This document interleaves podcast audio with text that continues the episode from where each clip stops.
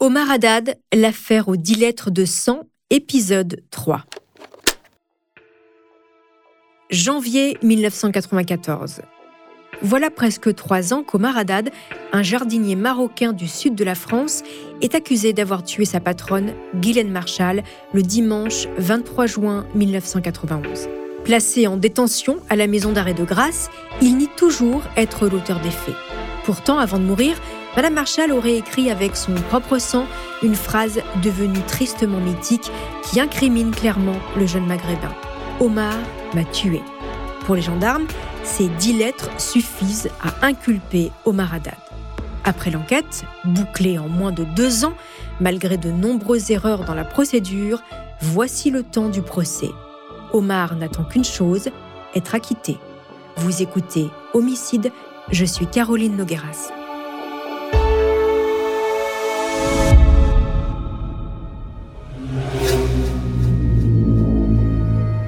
C'est un procès à grand spectacle, un procès à suspense qui s'est ouvert ce matin à Nice devant la cour d'assises des Alpes-Maritimes.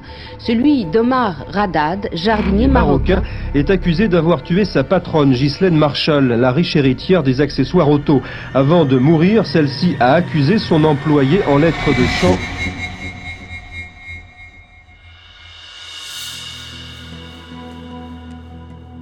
24 janvier 1994. Un doux soleil d'hiver surplombe la ville de Nice qui réchauffe un peu l'atmosphère.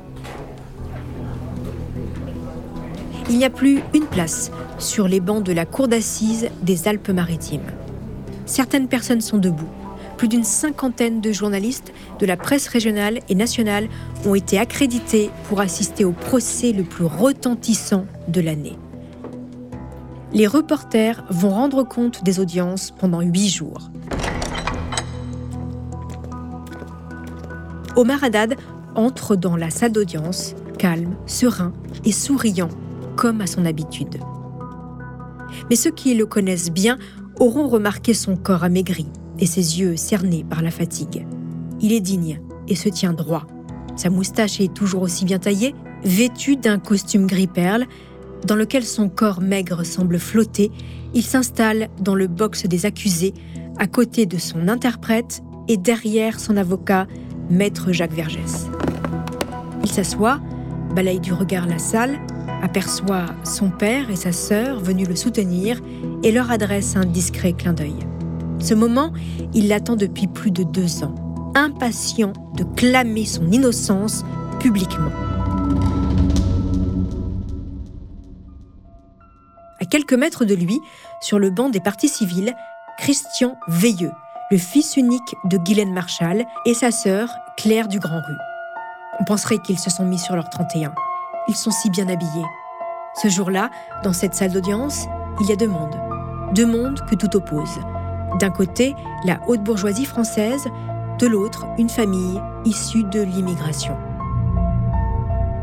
Côté défense, Omar Haddad a choisi comme avocat un ténor du barreau, Jacques Vergès, connu notamment pour avoir défendu le nazi Klaus Barbie en 87. Côté parti civil, c'est maître Henri Leclerc, président de la Ligue des droits de l'homme qui défend les intérêts des héritiers de Guylaine. Deux stars du barreau, deux spécialistes du droit qui vont se battre à coups de joutes verbales. Neuf jurés, cinq hommes et quatre femmes ont été tirés au sort pour siéger aux côtés du président Armand Dian, qui, je le précise, est convaincu dès le départ de la culpabilité d'Omar Haddad.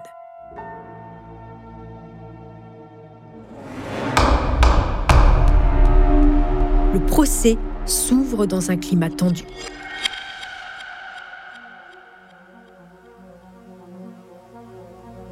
Pour défendre son client, Jacques Vergès axe sa plaidoirie sur le racisme et les manquements des enquêteurs.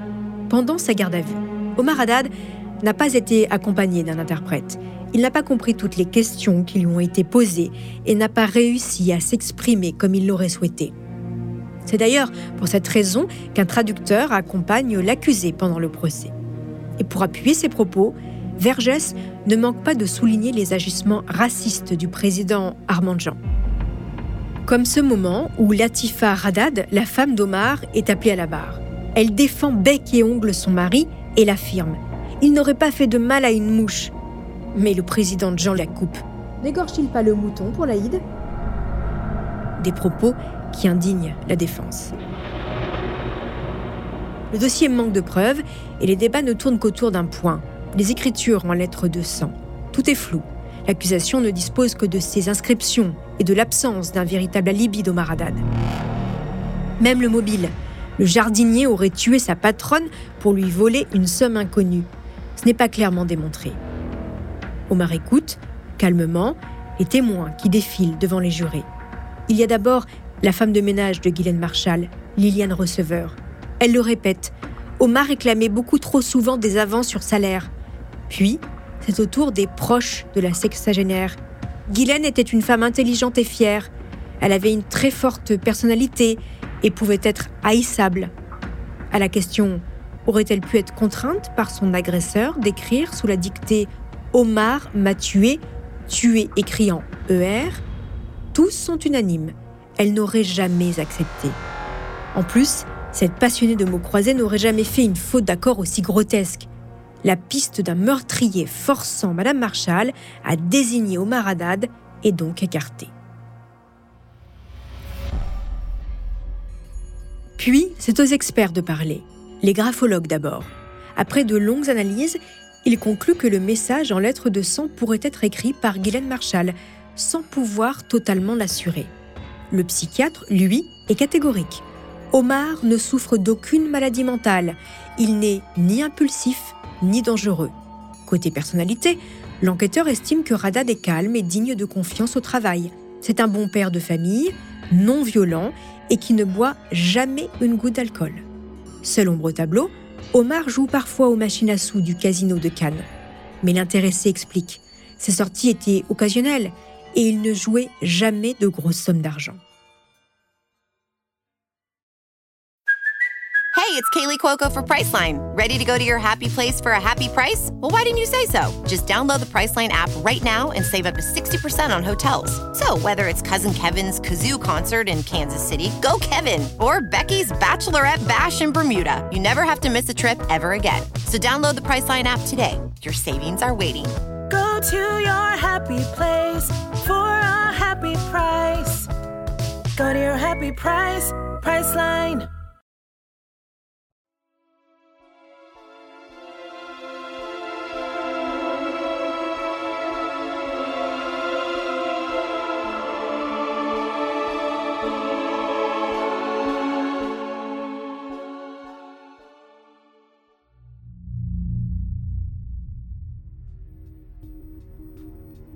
Depuis son box, Omar Haddad continue de clamer son innocence, particulièrement quand le dernier jour d'audience, les deux portes scellées sont présentées aux jurés.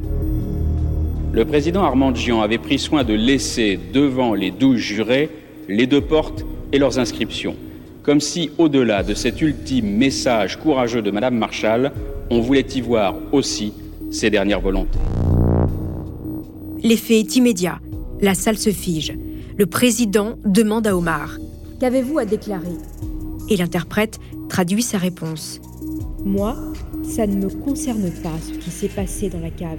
Il n'y a que ceux qui ont assassiné Madame Marshall. Je suis innocent. L'audience est bouclée, place au délibéré. Pendant cette heure, les jurés débattent. À 18h30, ils sont enfin d'accord sur le verdict. Le voici. Bonsoir. Omar Radat, condamné à 18 ans de réclusion criminelle. Les jurés de la Cour d'assises des Alpes-Maritimes l'ont donc reconnu coupable du meurtre de Guylaine Marshall.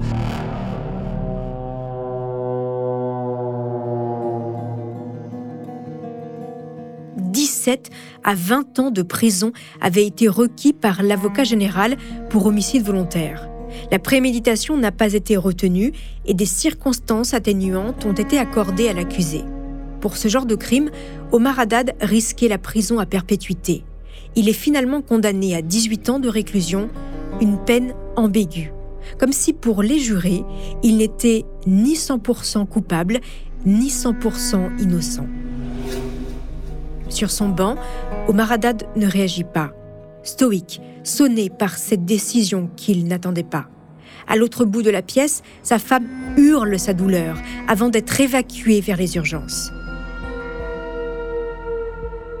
Maître Vergès, qui avait demandé l'acquittement, fait exploser sa colère devant les micros et les caméras dans la salle des pas perdus.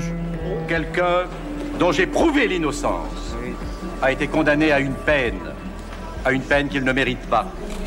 C'est la célébration du centenaire de l'affaire Dreyfus.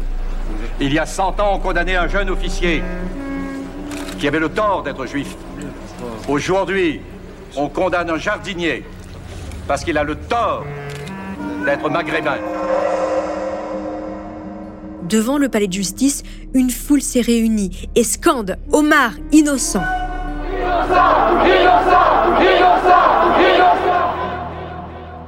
Omar Haddad, dans un fourgon de la police, file vers la prison de Muret, au sud de Toulouse. L'opinion publique ne comprend pas cette décision. Quelques jours après le procès, l'Institut de sondage Louis Saris demande aux Français si Omar doit être rejugé. Les résultats sont sans appel. Plus de la moitié, 64% exactement, souhaitent un nouveau procès pour le jardinier marocain.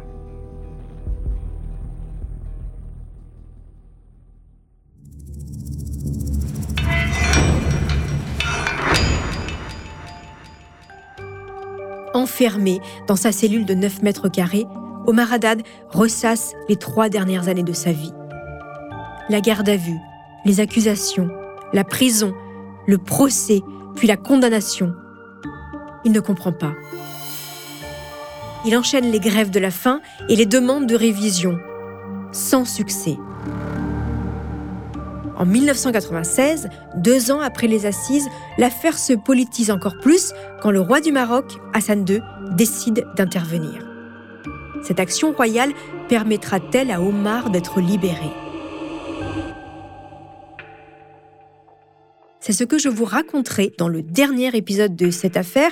Restez avec moi car je serai également en ligne avec Roger Marc Moreau, mon invité. Il est ancien détective privé, il est aujourd'hui criminaliste et il a entièrement retravaillé sur cette affaire et il a enquêté sur cette affaire à la demande du premier avocat d'Omar Haddad, Jacques Vergès. Il connaît parfaitement ce dossier, il va nous faire des révélations. Merci en tout cas, chers auditeurs, de votre fidélité. Si l'épisode vous a plu, n'hésitez pas à nous mettre des étoiles sur vos applis de podcast préférés.